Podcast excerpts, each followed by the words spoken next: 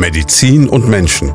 Der Leopoldina Talk auf Primaton, damit Sie auch ohne ein jahrelanges Medizinstudium wissen, was dahinter steckt.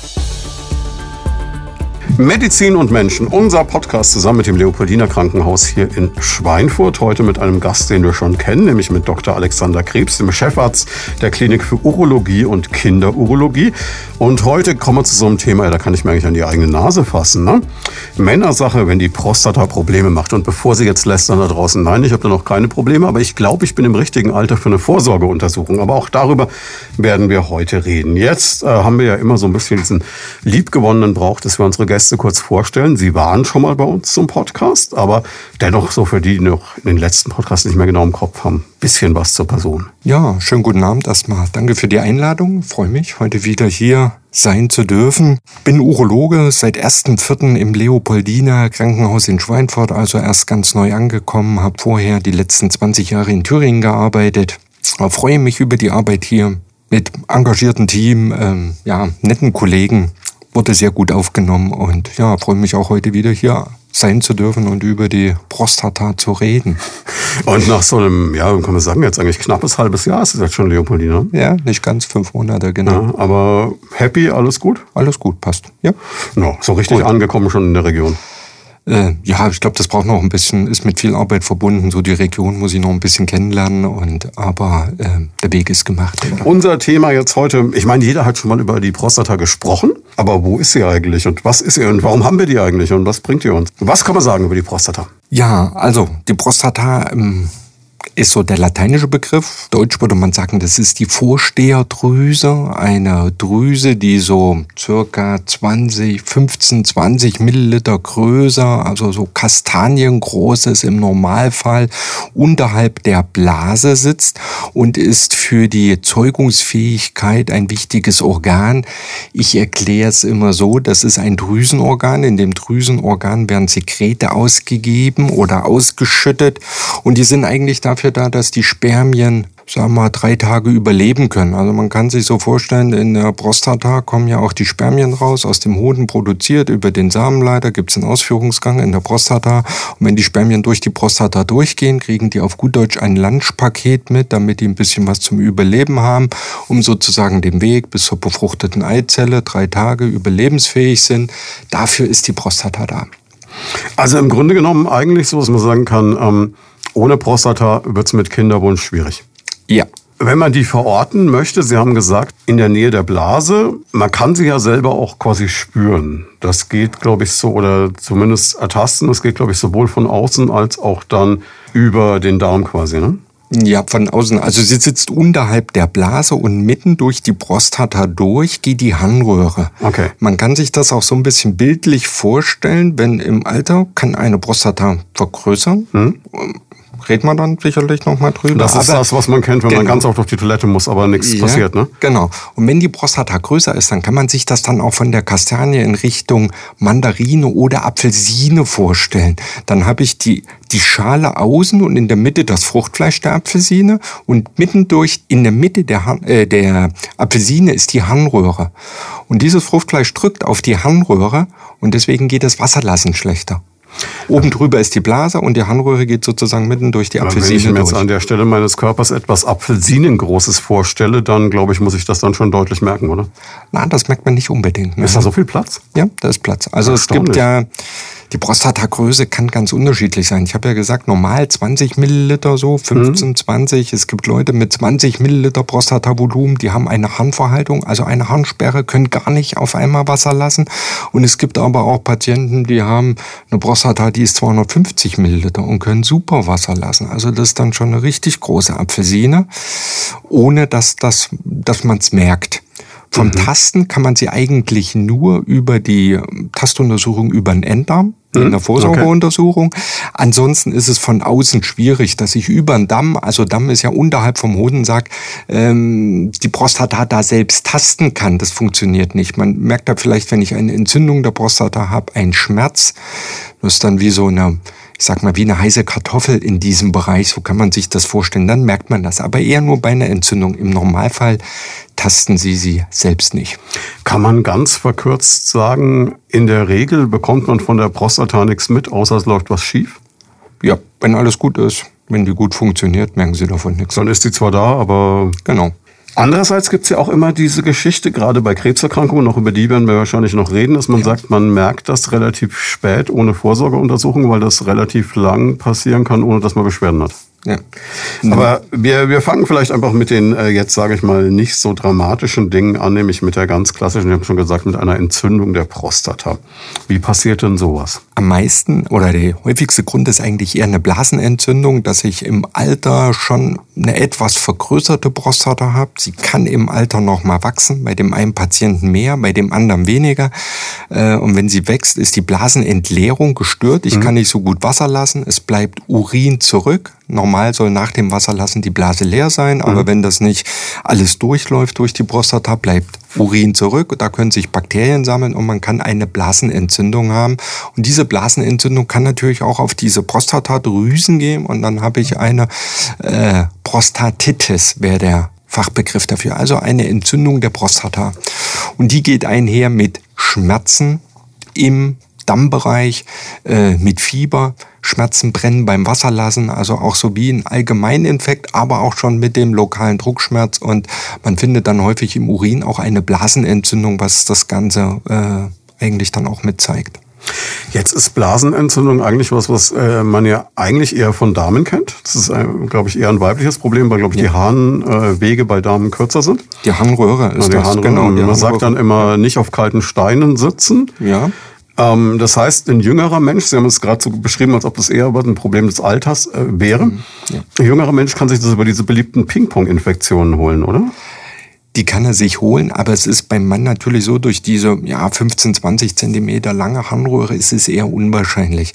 Wenn ein jüngerer Patient eine Harnwegsinfekt hat oder eine Prostatitis, dann sollte man das eigentlich abklären. Da muss vielleicht noch eine andere Störung vorliegen. Es wäre eher äh, ungewöhnlich. Im älteren oder ein älterer Patient, der eine Blasenentleerungsstörung hat, ist das dann häufiger auch wieder die Blasenentzündung. Aber beim, ich sag mal, 20-, 30-Jährigen, der regel oder der zweimal im Jahr eine Blasenentzündung hat, da stimmt irgendwas nicht. Da muss irgendeine Pathologie, irgendwas Unnatürliches vorliegen, was man abklären sollte.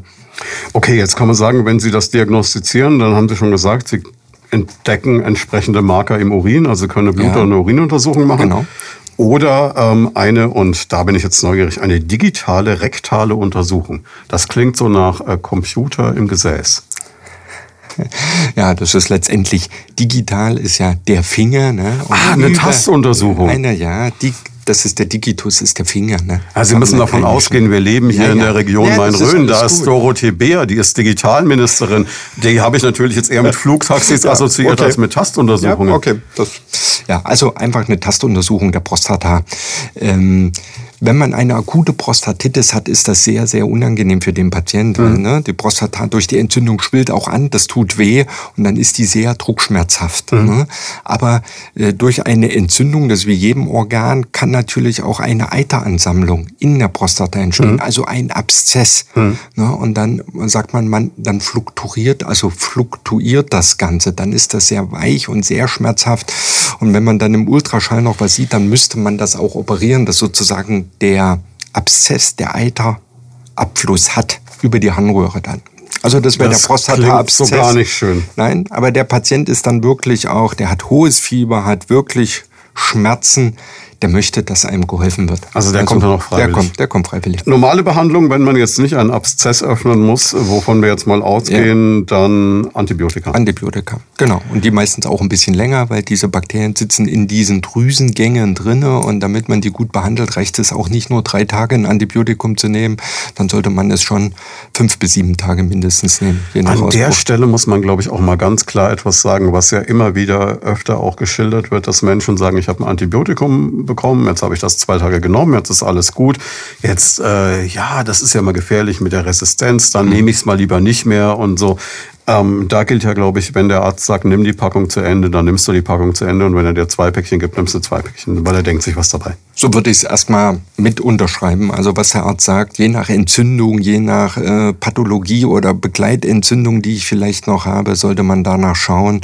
Und manchmal reicht halt zwei, drei Tage nicht aus. Hm. Dann sind die Symptome zwar weg, aber die Bakterien sind noch da und kurze Zeit später habe ich wieder einen Infekt. Ne? Ist es eigentlich überhaupt ein Problem, mit dem Sie heutzutage zu tun haben, dass Menschen quasi über das Internet oder sonst wo irgendwo schon so ein medizinisches, gefährliches Halbwissen haben und dann schon der Diagnose zu Ihnen kommen?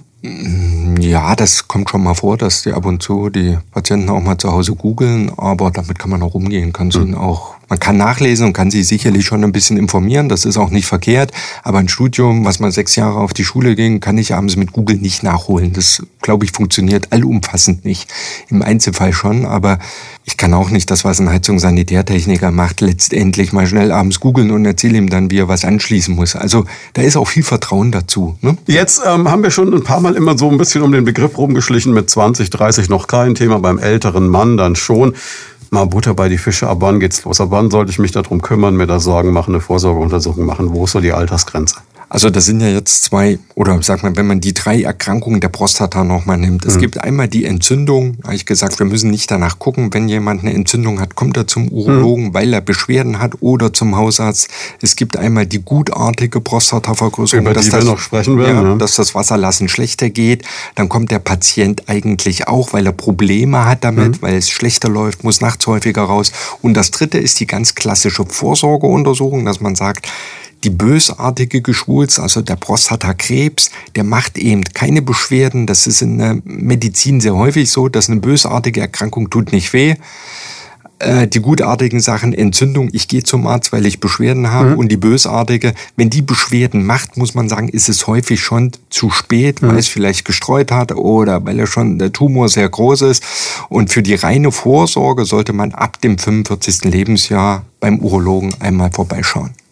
Ist es sowas, was man jetzt, also laienhaft gesagt, bei der Darmkrebsvorsorge sowieso mit erledigen kann, weil man in der gleichen Region unterwegs ist, oder sind das zwei verschiedene Paar Schuhe? Ja, das sind für mich schon so ein bisschen äh, zwei Paar verschiedene Schuhe, weil die Darmkrebsvorsorge, die geht ja erst ab dem, glaube ich, ab dem 50. Lebensjahr mhm. los, dass man da eine Darmspiegelung empfiehlt. Natürlich gehört auch zur Darmspiegelung, dass man auch digital, rektal, also mhm, wie wir gelernt haben mit dem Finger, Finger ja. genau, äh, die Prostata und den Enddarm abtastet. Ne? Man kann nach der Prostata gucken, ob da im Enddarm auch ein Tumor ist. Der Kollege macht das sicherlich mit. Aber wie gesagt, die Urologen sind schon ab dem 45. Lebensjahr eigentlich in der Vorsorge dabei und es zählt eigentlich, also es zählt die Untersuchung dabei, äh, die Tastuntersuchung und der Urologe empfiehlt auch eine PSA-Bestimmung. Also das ist ein Laborwert, prostataspezifisches Antigen. Das ist einmal eine Laboruntersuchung und wenn dieser Wert sehr hoch ist, kann das auch ein Anzeichen sein für eine bösartige Geschwulst. Dieser Wert kann aber auch erhöht sein, wenn die Prostata altersbedingt vergrößert ist. Da gibt es auch so, sage ich mal, Grenzbereiche. Ist es gutartige Vergrößerung? Ist es das Karzinom letztendlich, was dahinter steckt? Und äh, aus diesem Grund, weil es kein eindeutiger Tumormarker ist, der bei einer bösartigen Geschwulst wirklich hoch ist, ist der PSA-Wert auch nicht Bestandteil der gesetzlichen Vorsorgeuntersuchung. Das ist eine Igelleistung. Urologen empfehlen es trotzdem. Ich würde es auch empfehlen, dass man das äh, zusätzlich mit bestimmtem PSA-Wert. Ja. Sie haben Gedanken zum Thema oder persönliche Fragen? Darauf freuen wir uns. Einfach anrufen unter 09721 20 90 20 und mitreden. Das heißt, das ist mal eine Igelleistung, die wirklich Sinn macht und da ja. spricht man sich halt mit dem Arzt ab und genau, dann, genau. das wird ja jetzt auch kein Vermögen kosten. Nein, nein. Jetzt haben Sie gerade schon angesprochen, die gutartige Prostatavergrößerung. Das ist, glaube ich, das, wo die meisten Leute natürlich auch so scherzhaft sagen, ne? naja, bist du schon in dem Alter, wo die Prostata Probleme macht, musst du nachts fünfmal ja. raus. Das ist äh, ganz klar dieses Problem, das man so laienhaft aus so Scherzen kennt. Genau, genau. Also es gibt bestimmte Ursachen, man weiß sie noch nicht genau, mhm. aber dass die Prostata im Alter halt nochmal wächst und damit halt auch die Beschwerden macht. Und es gibt Patienten, die sind mehr betroffen und welche, die sind überhaupt nicht betroffen. Ne? Aber man weiß noch nicht, warum trifft es den einen und den anderen nicht. Ein familiäres Risiko gibt es da sicherlich. Wenn das schon der Großvater und der Vater hatte, ist die Wahrscheinlichkeit hoch, dass man mhm. selbst das auch bekommt. Ähm, und dazu muss man aber sagen, das ist ein langsamer Prozess. Also es ist ja nicht so, ich muss von heute auf morgen fünfmal nachts aufstehen. Also es fängt vielleicht mit 40 an, dass ich einmal nachts aufs Klo gehe und da denkt man, naja, das hängt halt damit zusammen, weil ich abends viel getrunken habe. Irgendwann ist es zweimal, ähm, vielleicht dann auch mal dreimal. Der Strahl ist nicht mehr so wie mit 20 Jahren, dass es ein richtiger Bogen ist, dass es vielleicht ein bisschen tröpfelt. Aber ich will sagen, viele Patienten nehmen es erst relativ spät wahr oder finden es vielleicht auch manchmal gar nicht als störend, weil es halt so peu à peu langsam kommt. Ne? Und wenn man viele fragt, sagen, na ja, das Wasserlassen geht nicht mehr so wie mit 20, aber ist ja auch normal, ich bin ja jetzt 60. Ne? Und der Leidensdruck des Patienten ist auch für die Therapie dann immer mit so ein Kriterium letztendlich. Kann man also generell sagen, im Grunde genommen, wenn es mich nicht stört, wenn ich zweimal nachts auf die Toilette gehe, habe ich auch keinen Handlungsbedarf oder ist das ein bisschen sehr alleinhaft gedacht? Ähm, das kann man schon sagen, dass das mit eine, ein Entscheidungsgrund ist, aber es gibt natürlich auch noch andere Kriterien. Das ist zum Beispiel, vorhin haben wir schon mal von dem Resturin gesprochen, mhm. ne? wenn die Blase nicht richtig leer wird. Und man kann sagen, so ein Resturin, so Pi mal Daumen bis 100 Milliliter, das kann man schon tolerieren, äh, aber wenn der dann darüber geht, dass ich 200, 300 Milliliter immer in meiner Blase habe, eine Blase passt normal 500 Milliliter rein, ich habe 300 Milliliter drin, nach 200 Milliliter mehr habe ich ja schon das Gefühl, auf Toilette zu müssen, dann lasse ich 200 Milliliter ab. Und das heißt, ich gehe schon immer sehr häufig. Ne? Aber und, ich behalte halt immer so einen Rest zurück, genau. der da quasi absteht im wahrsten genau, Sinne des Wortes. Genau. Ne? Und das sind dann schon Kriterien, wo man sagt, dann wäre es eher sinnhaft, schon etwas zu tun, dass man den Resturin äh, wegbekommt. Es kann auch, wenn die Blase übervoll ist, zu einer Stauung der Nieren führen, was zur Einschränkung der Nierenfunktion führt. Das ist auch so ein Grund, da sollte man operieren. Oder wenn die Prostata so in, also wenn wir die Apfelsine Rosine wieder nehmen und die wächst so in die Blase herein, gibt es auch so Krampfadern, die sich oben drauf bilden und das kann dann auch mal bluten beim Wasserlassen, dass dann Blut dabei ist. Und wenn ich das häufiger habe, ist auch ein Grund zu sagen, hier sollten wir schon etwas tun. Wenn ich aber überhaupt keinen Resturin habe oder 20, 30 Milliliter und es stört mich nicht, dass ich jetzt fünfmal am nachts aufs Klo muss und dass ich auf dem Klo ein bisschen länger brauche als vielleicht der Nachbar, äh, dann muss ich das nicht therapieren. Nein.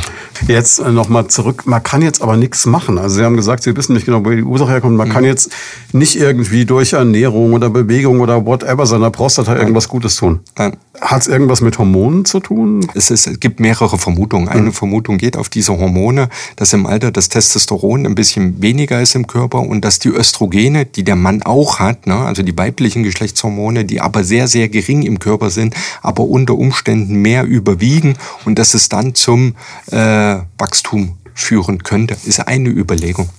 Könnte man dann einfach, äh, jetzt mal ganz leinhaft gedacht, Testosteron supplementieren, also zufügen? Ja, das empfiehlt man auch nicht nur, wenn ich ein nachgewiesenes Testosterondefizit habe. Weil wenn ich zu viel Testosteron habe, könnte es auch eine bösartige Geschwulst mit, sage ich mal, beschleunigen. Und aus diesem Grund ist man mit, dass man sagt, wir nehmen jetzt Testosteron, wie verrückt, äh, wird nicht empfohlen. Es sei denn, ich habe im Blut zu wenig Testosteron. Also letztlich muss man sagen, wenn man zu der Personengruppe gehört, die halt eine gutartige Prostatavergrößerung bekommt, dann entkommt man der nicht wirklich. Nein. Dann, äh, wie geht's dann weiter? Man kommt zu Ihnen und sagt, meine Güte, ich habe jetzt wirklich das Gefühl, wie Sie sagen, der Harnstrahl ist nicht mehr so, wie er mal war. Ich muss ja. öfter raus, ich brauche länger auf dem Klo. Irgendwie nervt mich das. Äh, dann, dann gucken Sie mal ganz hart. Genau. Also wahrscheinlich hören Sie sich erstmal an, wie ist mein Leben. Ne? Genau. Also einmal herausfinden, wie stört es den Patienten, mhm. ne? wie ist sein Leidensdruck. Äh, das zweite sind dann die Kriterien, wie ist der Harnstrahl, den kann man auch messen, wie gut so ein Harnstrahl ist. Wie misst man bitte schön einen Harnstrahl? Das will ich jetzt natürlich wissen. Also es ist relativ simpel, ne? weil man ich sage jetzt mal, man pinkelt in einen Trichter hinein hm. und der Trichter äh, misst eigentlich, in welcher Zeit wie viel Milliliter dort unten ankommen. Und dann kann man eine Kurve daraus erstellen. Also das System erkennt eine Kurve. Natürlich, wenn ich in 10, 10 Sekunden 200 Milliliter gepinkelt habe, ist logisch, dass ich da äh, eine große Kurve kriege, in kurzer Zeit viel Wasser gelassen, als wie wenn ich jetzt zwei Minuten brauche um 200 Milliliter. Dann ist es halt nur ein Rinnsal. Und das kann man dann auch Aber bildlich darstellen. Hängt das nicht auch total davon ab, ob ich jetzt, sagen wir mal, zweimal Bier getrunken habe, bevor ich zu Ihnen komme oder kurz vorher schon auf der Toilette war oder aufgeregt äh, bin oder nicht? Also jetzt mal also, ganz laienhaft gedacht. Äh, es ist natürlich so, die Blase soll gefüllt sein. Hm, okay. Das ist klar. Und es müssen mindestens, man misst ja auch, wie viel Milliliter habe ich jetzt in der hm. Zeit äh, gepinkelt, da sollten es schon mindestens 200 Milliliter sein. Wenn ich natürlich nur 50 Milliliter, kann der Strahl nicht gut sein. Das Nein, ist klar. klar. Geht ja gar nicht, weil also, ich gar nicht genug flüssig Genau, aber das System äh, misst das auch, diese Milliliter, und da kann man dann schon sagen, es muss schon eine gewisse Milliliterzahl sein, um überhaupt eine Aussage zu machen. Mhm. Also Strahltest, Resturinbestimmung ist der Urin. Ne? Die Tastuntersuchung kriegt man mal so einen Eindruck, wie groß ist denn die Prostata.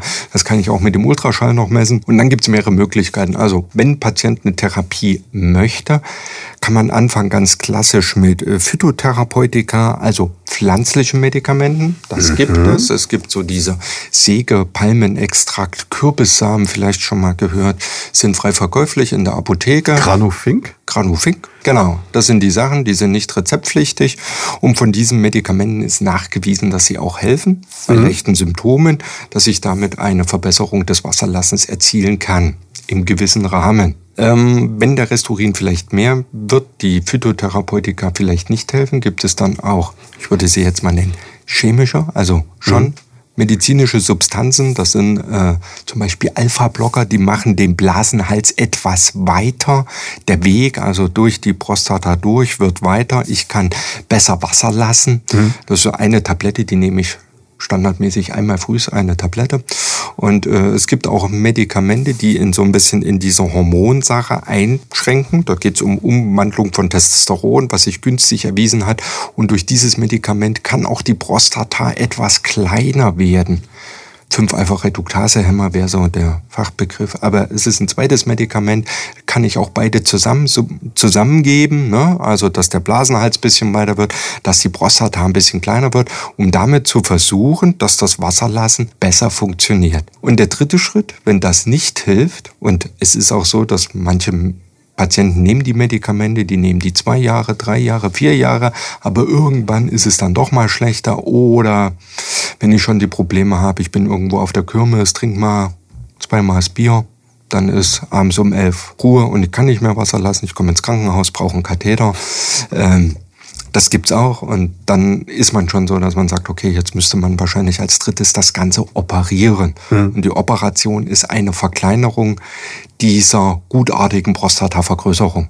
Diese Operation ist jetzt nichts Radikales, also da kommt nicht die Prostata raus, sondern wie, die wird, glaube ich, wie man so sagt, abgeschält. Wir bleiben immer bei diesem Südfrüchte-Vergleich heute, glaube genau, ich. Ne? Genau, Also wenn wir wieder diese Apfelsine nehmen, mhm. dass man ein Instrument wie eine Art Hobel hat und ich hoble das Fruchtfleisch von innen aus und die Schale, die bleibt sozusagen drin. Das ist die Prostatakapsel, die Außenhülle, die bleibt drin. Und wenn ich eine Radikaloperation mache bei Krebs, da kann man sich vorstellen, da nehme ich die ganze Mandarine raus, komplett. Es ist ja doch so eine Ecke, die auch immer irgendwas mit Potenz und äh, Sexualität und Spaß am Leben zu tun hat. Ja. Ähm, wie wirkt sich das denn alles aus? Also klar, bei der Prostataentzündung, wenn das super tastempfindlich ist, da mache ich mir, glaube ich, über Geschlechtsverkehr in dem Moment keine Gedanken, bis die äh, Sache genau. wieder überstanden ist. Genau. Also und danach ist auch alles wieder gut in der Regel, ne? Genau. Also wenn die Entzündung abgeheilt ist, geht das auch wieder mit der Potenz. Bei der gutartigen Prostatavergrößerung, die hat per se auf die Potenz keinen Einfluss. Okay. Also es kann natürlich sein, dass man im Alter aus Grund, aufgrund anderer Erkrankungen, dass die Potenz nachlässt, aber das hat nicht unbedingt was mit der gutartigen Prostatavergrößerung Muss man nicht auf die Prostata schieben. Ja. Nein. Die Medikamente haben keinen Einfluss. Also okay, durch cool. Medikamente wird es nicht schlechter.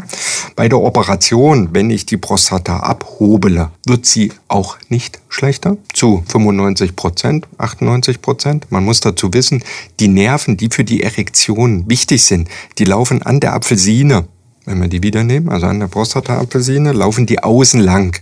Und da ich es nur von innen abhoble und sozusagen mit den Nerven gar nicht in Berührung komme, mhm. ist die Potenz genauso. Es wird beschrieben, dass es zu zwei bis drei Prozent schlechter wird. Da wird aber darüber auch philosophiert oder darüber diskutiert, ob man sagt, das ist vielleicht eine Kopfsache, dass man sagt, ich bin darunter operiert worden und jetzt ist es schlechter. Aber es ist eigentlich nicht erklärbar, wenn man, wie gesagt, den Nerven nicht zu nahe kommt. Wenn ich die Prostata radikal entferne, ist das natürlich anders. Da muss man noch mal extra drüber reden, ne? weil die außen dran, dass die draußen landlaufen. Was aber wichtig ist, wenn ich die Prostata abhobele, dann sagt der Urologe, der Patient hat eine retrograde Ejakulation. Das heißt, das Ejakulat, wenn die Prostata, die Apfelsine ausgehobelt ist, ist mitten in der Prostata dieser Gang, wo das Ejakulat rauskommt und das geht dann in die Blase, weil dann ist Platz da. Das heißt, Gefühlstechnisch ist der Orgasmus für den Patienten das gleiche, aber es kommt vorne nichts raus. Und beim nächsten Mal Wasser lassen, kommt sozusagen das Ejakulat mit dem Urin mit raus. Das ist nicht weiter schlimm, weil die meisten, die für diese Operation in Frage kommen, ältere Patienten, 60, 70. Haben keinen Kinderwunsch mehr. Also haben keinen Kinderwunsch mehr. Aber das muss man vorher schon besprechen, dass das nach dem Eingriff passieren kann. Wie gesagt, für das Gefühlsleben, auch für die Erektionsfähigkeit kein Einfluss. Aber das Ejakulat kommt vorne nicht raus. Sie haben Gedanken zum Thema oder persönliche Fragen? Darauf freuen wir uns. Einfach anrufen unter 09721 20 90 20 und mitreden.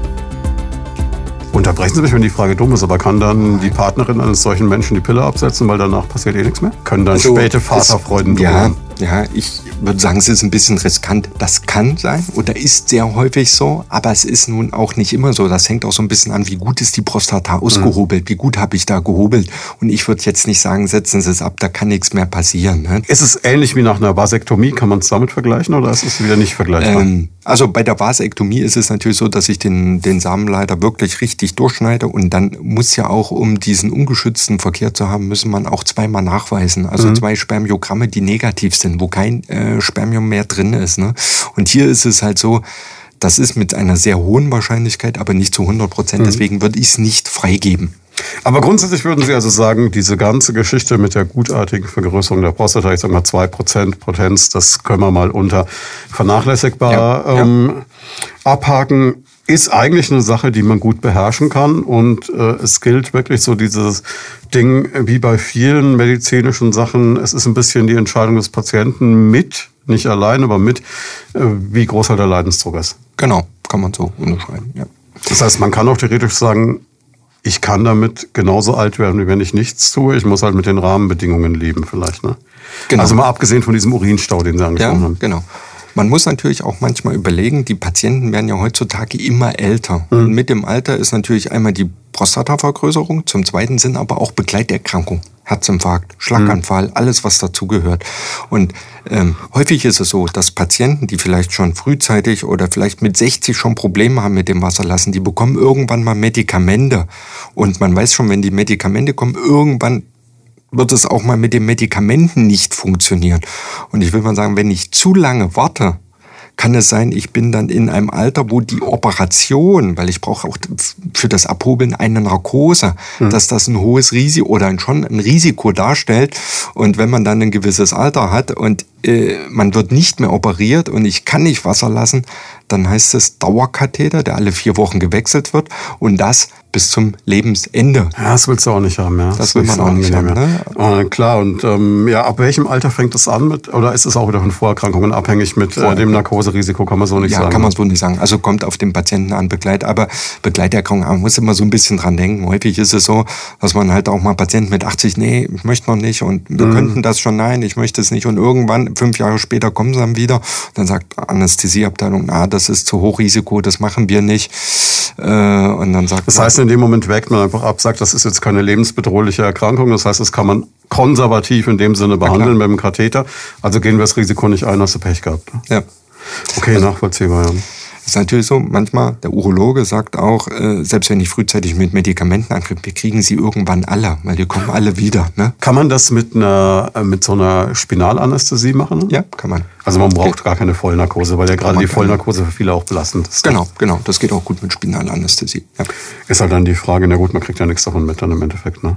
Bei der Spinalanästhesie, ja, man kann dann ja auch Musik dabei hören. Radio Primaton zum Beispiel und dann Das, das klingt nach einer grandiosen Werbung für unseren Sender. Wenn Sie sich die Prostata abhobeln lassen, hören Sie. Super, Gott. Ja, jetzt ähm, bei allem Spaß müssen wir noch über ein Thema reden. Das habe ich jetzt auch so ein bisschen vor mir hergeschoben, weil das ist sowas, ist, was wie ein Damoklesschwert, glaube ich, über jeden Mann schwebt. Nämlich, es gibt natürlich auch das Problem Prostatakrebs. Ja. Und da ist es dann gar nicht mehr lustig. Ne? Und es ist, das haben Sie mir auch im Vorfeld aufnotiert, die häufigste Krebserkrankung bei Männern. Mhm. Das Älterwerden Mannes ist Platz Nummer eins. Ne? Also, Also vor, vor irgendwie hier Vor Lungenkrebs durch Rauchen, Ja, Darmkrebs, ja, whatever. Genau, ist ein Prostatakrebs bei Männern. Häufigste Tumorerkrankung, circa 60.000 Neuerkrankungen pro Jahr in Deutschland. Es ist aber, glaube ich, einigermaßen behandelbar, wenn man es früh genug erkennt. Kann man das so sagen? Das kann man so sagen. Ja.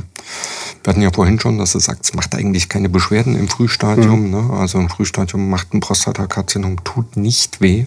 Es ist einfach die Vorsorgeuntersuchung. Tastuntersuchung, wenn ich etwas taste, äh, also eine Verhärtung, das ist hart in diesem Bereich dann die Prostata, oder ein erhöhter PSA-Wert, dass ich dann weitere Diagnostik mache.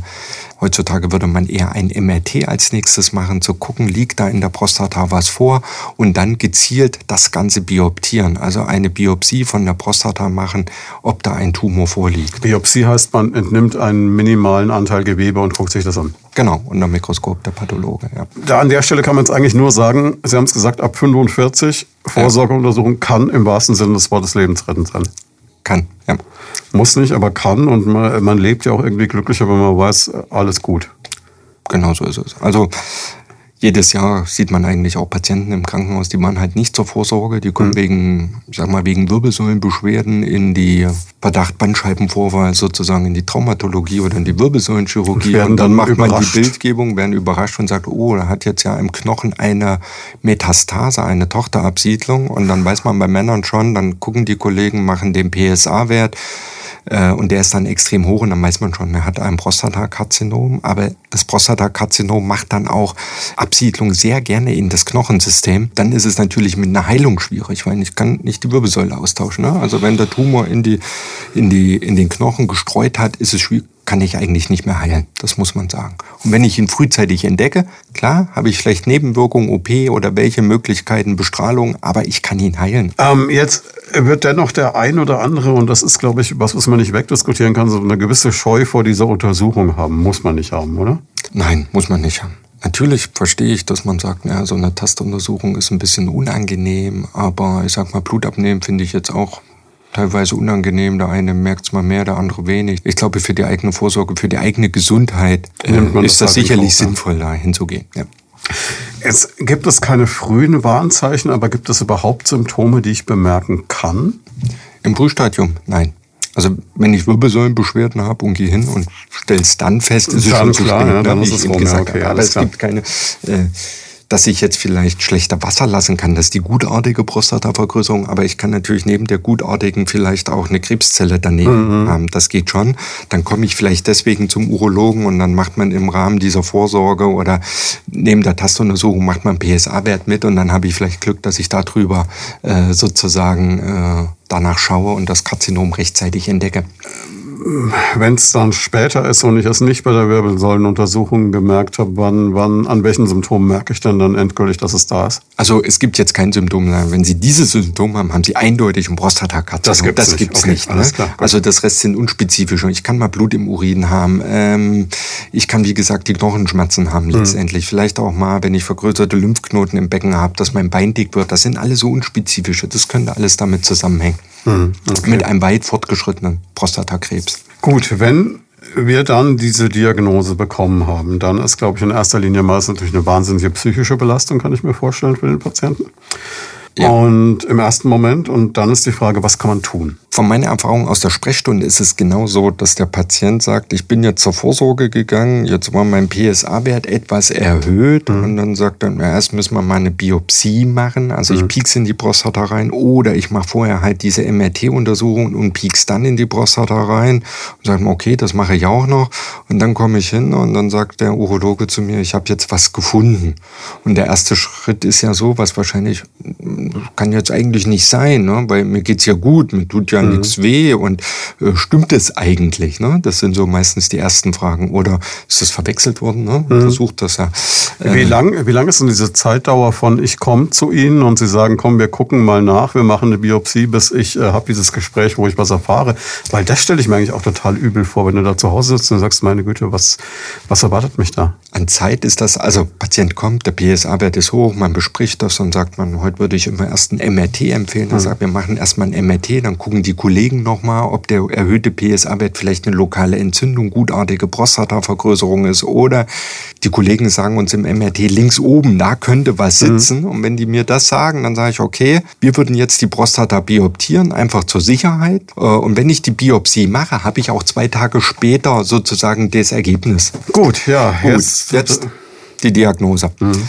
dann ist es so ein bisschen abhängig von dem PSA-Wert. Wenn man davon ausgeht, der PSA-Wert ist nicht exorbitant hoch, dann muss man nochmal äh, abklären, ob nichts schon im Knochen ist. Also wenn der PSA-Wert über 10 ist, sollte man eine Skelettsintigraphie machen, einfach um zu gucken, hat der Tumor schon in den Knochen gestreut. Hm. Die Wahrscheinlichkeit beim PSA-Wert über 10 ist gering. Bei 10 bis 20 sind das vielleicht 2 bis 3 Prozent, die das nur haben, aber man sollte es machen. Umso hm. höher der PSA-Wert ist, der kann bis 1000 gehen. Ne? Aber wenn der 50, 60 ist, ist dann irgendwann die Wahrscheinlichkeit schon mal sehr hoch, dass was im Knochen ist. Also das sollte man letztendlich nach der Biopsie abhängig vom PSA-Wert gucken, vielleicht noch eine Computertomographie machen, ob ich vergrößerte Lymphknoten sehe. Mhm. Das ist so die Diagnostik. Wenn ich das alles zusammen habe und sage, okay, ich habe es, der Tumor scheint auf die Prostata beschränkt zu sein, gibt es an sich drei Möglichkeiten. Es gibt ganz klassisch, wie schon früher, man kann es operieren. Mhm. Das, das heißt, durch die Operation nehme ich die Prostata, Prostata raus. Ja, okay. Genau. Dann ist, äh, ich kann das Ganze bestrahlen. Mhm. von außen bestrahlen. Es gibt auch eine Bestrahlung von innen, dass ich damit die Tumorzelle abtöte. Mhm. Und die dritte Variante ist, die gibt's jetzt so seit zehn Jahren, da kam so raus, die Urologen operieren so viel und müssen dann alle operiert werden und das muss ja vielleicht nicht sein. Und es gibt Fälle, wo der Patient nur einen minimalen Befall des Prostatakarzinoms haben. Also sehr strenge Kriterien und das nennt sich dann aktive Überwachung. Das heißt, ich operiere ihn jetzt nicht, ich bestrahle ihn jetzt nicht, ich überwache ihn und und wenn sich an dem Karzinom was tut, dass er mehr wird, dann operiere ich, bestrahle ich ihn. Also nicht jetzt, sondern vielleicht in zwei Jahren, in vier Jahren, in fünf Jahren. Und die Nebenwirkung von OP oder Bestrahlung kommt dann natürlich auch später. Und diese Kriterien, wann ich diese aktive Überwachung machen kann, die sind relativ sehr strikt. Hm. PSA-Wert muss unter 10 sein. Ich nehme, wenn ich die Biopsie mache, mindestens 10 bis 12 Stanzen und es dürfen nur zwei Stanzzylinder positiv sein auf einen Seitenlappen. Mhm. Und äh, der Pathologe, der guckt sich diese Drüsen immer an. Da gibt es einen sogenannten Gleason-Score. Wie sieht die Drüse im Vergleich zur normalen Drüse aus? Ist die sehr verändert, also sehr aggressiv oder weniger aggressiv? Und weniger aggressive Krebsvarianten, da können Sie dieses aktive Zuwarten machen. Sie haben Gedanken zum Thema oder persönliche Fragen? Darauf freuen wir uns. Einfach anrufen unter 09721 20 90 20 und mitreden. Jetzt würde ich laienhaft sagen, ich hätte halt dann irgendwie so die ganze Zeit das Gefühl, ich habe so eine Art Zeitbombe im Körper. Ja. Und genauso laienhaft würde ich jetzt im ersten Moment eigentlich so aus dem Bauch raus sagen, ich will auf Nummer sicher gehen, ich will um Gottes Willen nicht äh, da ein ja. letales ja. Risiko haben. Also vielleicht einfach raus damit und Ruhe ist, ja. bevor ich äh, irgendwie dann eine Woche zu spät zur aktiven Untersuchung kam. Das wäre jetzt so meine, meine erste Bauchreaktion. Aber jetzt werden Sie mir wahrscheinlich sagen, es gibt da gewisse Nebenwirkungen, die ich vielleicht nicht haben will. Also die Bauchreaktion, die ist natürlich und die Menschen sind alle unterschiedlich. Es gibt welche, die sind für diese aktive Überwachung genau, wenn sie so sind, nicht geeignet, weil die immer dran denken, oh, jetzt muss ich warten. Das heißt, ich kontrolliere jedes Vierteljahr den PSA-Wert und mache nach einem halben bis einem Jahr muss ich noch mal eine Standsbiopsie machen. Wenn sich da was ändert, muss ich diese Therapie sozusagen wechseln, muss dann auf Operation oder Bestrahlung gehen. Mhm. und es gibt Leute, die kommen sehr gut damit zurecht, weil die vielleicht auch abschalten können. Und es gibt auch Patienten, die sagen, die denken dann pausenlos, hm, jetzt habe ich den Tumor da drin, was macht denn der jetzt eigentlich? Wächst der jetzt? Ne? Und können eigentlich nicht mehr frei denken. Und es gibt auch schon Patienten, die haben am Anfang gesagt, gesagt, ich mache diese aktive Überwachung und haben nach zwei Monaten angerufen und sagen, ich halte das nicht aus, jetzt muss was passieren. Genauso wie Sie es eben erzählt haben. Auch. Es gibt also jetzt nicht unbedingt so einen Königsweg, wo Sie sagen würden, das ist im Zweifelsfall immer das Richtige, sondern es ist wirklich komplett individuell. Genau. Minimaler Befall kann man sagen, okay, wenn ich so von meiner Grundstruktur so geeignet bin, kann mhm. ich die aktive Überwachung machen. Wenn meine Grundstruktur vielleicht eher der ganz ängstliche Typ ist, sage ich, dann sind sie dafür nicht geeignet. Ansonsten habe ich Operation und Bestrahlung. Beides hat so ein bisschen Nebenwirkungen. Äh, die großen Studien haben gezeigt, über zehn Jahre, wenn ich jetzt den einen, die einen operiere ich, die andere bestrahle ich, über zehn Jahre sind beide etwa gleich gut. Als Operateur, wenn jemand fit ist, bin ich eher für die Operation. Es ist so, wie bei jeder Tumorerkrankung können Sie ein Rezidiv kriegen. Also wenn mhm, jetzt mhm, als mhm. Beispiel an der Prostata operiert, dieser PSA-Wert, der ist dann immer null, der soll null bleiben. Das heißt, der Tumor ist weg. Aber vier, fünf Jahre später steigt der PSA-Wert wieder. Äh, wie beim Mammakarzinom. Ich habe Mhm. also ein Rezidiv wie bei jeder Tumorerkrankung. Kann Das bei heißt, ich muss immer wieder passieren. zur Überwachung gehen. Also, und ich habe immer noch dieses Damoklesschwert über mir. Ja, genau. Jetzt sind ja viele Männer so gestrickt, glaube ich, dass sie äh, Medizin so mit einer Autoreparatur vergleichen, gedanklich. Sprich, ich gehe dahin, der Arzt kümmert sich drum, danach ist repariert, dann ist wieder gut. Das Ja. wäre quasi die Operation dann. Ja, genau. Aber ich muss das Auto trotzdem immer noch kontrollieren, dass es auch weiterhin noch gut Ich muss wieder zum TÜV, ja, ja, das klar, logisch, ja, so, um, ne? um in dem Bild zu bleiben, logisch. Genau. Wir hatten ja eben gesagt, wenn ich operiere und äh, ich habe später noch mal was, Hm. kann ich das Ganze noch mal bestrahlen. Und das ist der Vorteil der Operation. Und ich bin immer noch im heilenden Ansatz. Also das ist kurativ zum Heilen. Mhm, okay. Äh, wenn ich das jetzt gleich bestrahle und dann kann ich auch ein Rezidiv kriegen nach fünf Jahren. Wenn ich es dann, kann ich es nicht nochmal bestrahlen. Ich kann einmal auf Dann das muss ich Becken- operieren? dann muss ich nicht operieren. Ich kann das operieren, aber eine bestrahlte Prostata zu operieren ist mit mehr Nebenwirkungen. Weil das einfach, Okay. das Gewebe ist nicht mehr so ähm, Ja, ich verstehe, elastisch. Also ich habe mit mehr Nebenwirkungen und deswegen, wenn jetzt jemand 50, 60, der fit ist und es spricht nichts gegen eine Operation, bin ich eher für eine Operation und sage, falls irgendwann später noch mal Hab ich noch so einen Joker? habe ich noch ein Ass im Ärmel, ob Ja, man das okay, spielen das- das müssen, klingt weiß logisch, ich ja. nicht. Deswegen eher für die Operation, aber wie gesagt, immer individuell mit dem Patienten besprechen, auf Nebenerkrankungen, vor OPs, alles mögliche. Sie sind vorhin so, ich möchte nicht sagen ausgewichen, aber Sie haben es ein bisschen auf jetzt diesen Zeitpunkt verschoben bei dem Thema Potenz, Operation, Ja. Prostataentfernung. Und da kommen wir jetzt, glaube ich, zu der Krux, die für viele Leute auch, ja, dann vielleicht auch die aktive Überwachung wieder attraktiver macht. Ne? Ja, eine Nebenwirkung der OP ist natürlich zum einen kann sein die Kontinenz. Das Mhm, heißt, wenn das- ich aufstehe, husten, niese, dass man da Urin verlieren kann, Okay. dass ich eine Vorlage tragen muss. Ich würde sagen, so zu 90 Prozent sind die Patienten fast trocken. Das heißt, sie brauchen keine Vorlage, Mhm. 90 Prozent. Aber muss man ehrlicherweise sagen, nicht 100 Prozent. Und das ist halt auch so, dass ich auch immer sage, egal wo sie hingehen und wer sie operiert, dass immer alles funktioniert und immer alles zu 100 Prozent, da muss man sagen, das ist leider nicht so. Das hat jetzt nicht immer was mit dem Operateur zu tun, da sind auch Gewebsverhältnisse. Also in sehr hoher Wahrscheinlichkeit wird das alles gut, aber hundertprozentig versprechen kann man es nicht. Und der dritte Punkt ist eigentlich die Potenz. Weil Ich hatte vorhin erzählt, an der Prostata gehen rechts und links seitlich die ganzen Nerven vorbei. Und diese Nerven sind wichtig für die Potenz. Ich kann versuchen, diese Nerven abzupräparieren bei der Operation, dass die übrig bleiben. Und dann hat man so eine Wahrscheinlichkeit von 30 bis 60 Prozent, dass die Potenz genauso ist, wie sie vorher gewesen ist. Aber wenn ich die Nerven erhalte, kann ich auch Potenztabletten nehmen. Dass ich sozusagen Viagra Cialis nehme. Das funktioniert aber nur, wenn die Nerven erhalten sind. Also wenn ich die Nerven erhalte und die Potenz ist vielleicht jetzt sagen, okay, mein Glied schwillt noch an, aber es reicht eigentlich nicht aus für einen Geschlechtsverkehr, weil er nicht steif genug wird. Dann nehme ich noch ein Viagra und alles ist da- und gut. dann ist alles gut Wenn die Nerven weg sind, hilft mir auch das Viagra nicht mehr hilft weiter. das auch Viagra nicht. Es gibt andere Möglichkeiten, die sind aber vom, ja, nicht so schön. Es gibt das, was die Krankenkasse bezahlt, ist eine Vakuumpumpe, also ein Glaskolben, den ich mir aufstülpe. Dann muss ich einen Ring abwerfen auf die Penisbasis. Und Okay, das äh, ist, das klingt jetzt nicht so richtig romantisch im Mittelteil, ja. genau, das ist es. Ja. Ja, Äh, nicht romantisch. Es gibt Und- dann wahrscheinlich andere Möglichkeiten, aber da springt dann die Krankenkasse nicht mehr an. Genau, also auch die Potenztabletten, Viagra, die, auch die sind, äh, muss man kaufen. Ne? Das ist äh, und was es noch gibt, eine, das nennt sich zum Beispiel Muse. Das ist wie eine wie eine kleine Spritze, so kann man sich das vorstellen.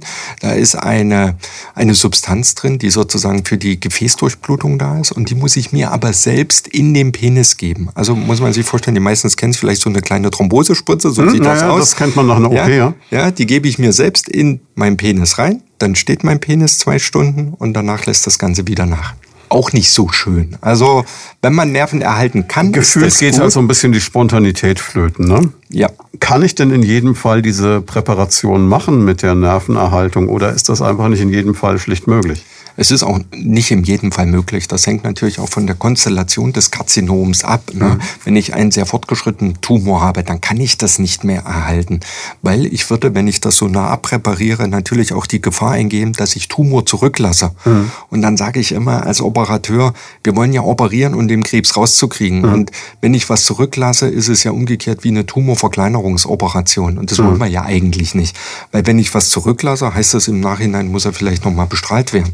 Ich habe eigentlich keine Entscheidung, weil wenn ich in dem Punkt bin, dass sie operieren müssen, weil es so schlimm ist, dass sie die Nerven auch nicht mehr erhalten können, nützt es mir nichts, wenn ich sage, nee, will ich nicht, weil ich will meine Potenz behalten, weil dann bin ich der Potentest auf dem Friedhof. Mal ganz hart gesagt. Ganz hart gesagt, ja. Also ich bin vielleicht eher, weil der Tumor weiter wächst oder ich sage, okay, ich will jetzt noch die Potenz erhalten, aber sterbe dafür eher. Das ist was Individuelles, was der Patient, er muss es wissen und entscheidet es dann. Also ich würde es natürlich, aber ich glaube schon, dass man den Patient auch irgendwo, wenn ich merke, er hat es verstanden, auch respektiere. Ne? Ich muss mhm. ihn nicht, sage ich mal so, wie, es geht nicht darum, was ich entscheiden würde an der gleichen Stelle, was für mhm. mich wichtig ist, das kann für jemand was ganz anderes sein. Und wenn er sagt, als Beispiel, ich habe eine junge Frau, für mich ist das wichtig und wenn ich eher sterbe, ist das für mich in Ordnung. Und er macht mir das plausibel, würde ich Ihnen nicht sagen, nee, äh, ich behandle Sie jetzt nicht mehr, äh, weil Sie das nicht so machen, wie ich das will. Ich glaube, wichtig ist, dass er gut aufgeklärt ist, dass er das weiß, auch über, äh, und dann würde ich sagen, ja, okay, das ist für mich in Ordnung. Ja, wie, wie sind denn so die A, die Heilungs- und B, die Überlebenschancen bzw. die Lebenserwartung? Kann man da überhaupt was dazu sagen? Wenn das lokal begrenzt ist, auf die Prostata begrenzt mhm. und ähm, ich habe das alles im Gesunden entfernt, dann sind die zehn Jahre Lebenserwartung schon bei 80 bis 90 Prozent. Mhm, okay. Dazu muss man natürlich sagen, wir haben jetzt ja auch Patienten, die schon älter sind. Wir gehen ja jetzt vielleicht Leute rein, die sind 70, 75, die wir operieren. Und wenn man jetzt 75 ist, 85, die Männer werden älter, das ist schön, aber es ist ja, gibt es auch viele andere Erkrankungen, die ich in diesen zehn Jahren noch habe. Mhm. Ich kann einen Herzinfarkt, Schlaganfall und stirbt vielleicht dann gar nicht. Irgendwie erlebt das Rezidiv des Tumors nicht. Ne? Man sagt ja auch immer, dass sich Krebs im Alter langsamer entwickeln würde. Ist das wahr oder ist das ein bisschen eine Legende? Ja, unter Umständen kann das so sein. Also es gibt ja große Studien, die haben gezeigt, wenn man jetzt äh, die Leute, die gestorben sind, aus was für Gründen auch immer, und würde die obduzieren, da bin ich, finde ich bei sehr, sehr vielen im Prostatakarzinom, 80, 90-Jährige, die haben das, äh, aber das hat nie Symptome bei dem jetzt gemacht, die sind auch nicht zur Vorsorge und hat auch nichts bewirkt. Die haben keine Knochenmetastasen gekriegt. Ne? Und deswegen sagt man ja auch diese aktive Überwachung, ich lasse das so, weil äh, das wird zehn Jahre gut gehen und äh, dann muss ich nicht unbedingt jetzt äh, mit Medikamenten oder mit Operation, Bestrahlung sie behandeln, weil es langsam wächst. Ist es überhaupt auch eine Krebserkrankung des Alters oder kann mir das auch als junger Mensch passieren?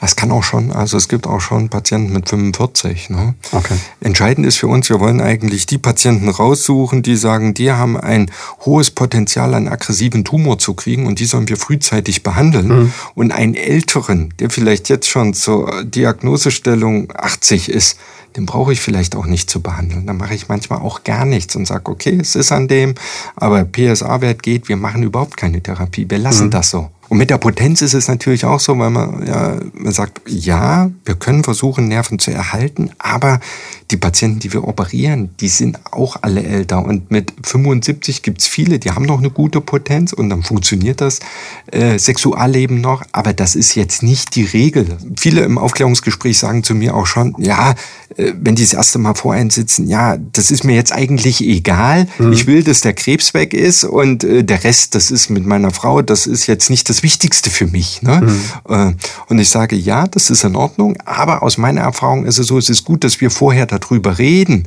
weil ähm, das erste ist, klar, der Patient will jetzt sein Krebs loswerden und dann ist es so, wir operieren das und nach der OP sage ich ihm, super, alles gut funktioniert, ähm, Krebs ist raus aus dem Körper. Der nächste Schritt ist dann die Kontinenz, dann kommt irgendwann der Katheter raus und dann geht der Patient noch zur Kur und merkt nach einem Vierteljahr, super, ich bin kontinent, ich brauche keine Vorlagen, ist auch alles gut. Und ein halbes Jahr nach der Operation geht er vielleicht zum niedergelassenen Urologen, also Krebs ist weg, ich bin kontinent, aber das dritte, da fehlt doch jetzt noch mhm. irgendwas. Äh, und wenn ich vor der OP nicht drüber gesprochen habe, ist es dann danach, wenn ich die Nerven nicht erhalten habe, kann ich daran nichts mehr machen. Deswegen muss man vorher schon mal ja, das zumindest angesprochen haben. Ne? Ja, ja und ähm, insgesamt kann man was sagen von den Menschen, die äh, Prostatakrebs bekommen, die sie auch diagnostizieren. Wie, also es ist, glaube ich, wir haben ja gesagt, es ist einer der besser behandelbaren Krebsarten, wenn sie lokal bleibt. Das heißt, es ist man kann es irgendwie noch zumindest man in den Griff kriegen. Man kann es gut behandeln, wenn ich es rechtzeitig entdecke. Ja. Also es bleibt so am Ende dieser Sendung als Fazit, gehen Sie zur Vorsorge. Genau.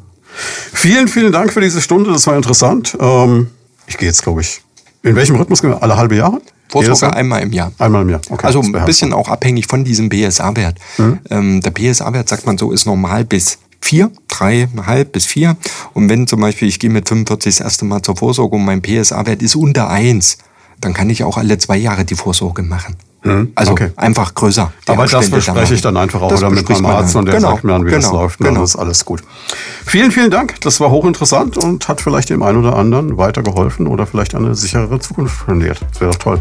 Ich bedanke mich auch. Das war Medizin und Menschen, der Leopoldina Talk auf Primaton. Jeden zweiten Donnerstag im Monat live von 13 bis 14 Uhr im Programm. Alle Folgen gibt's zum Nachhören und Download auf radioprimaton.de und als Podcast auf leopoldina-krankenhaus.com.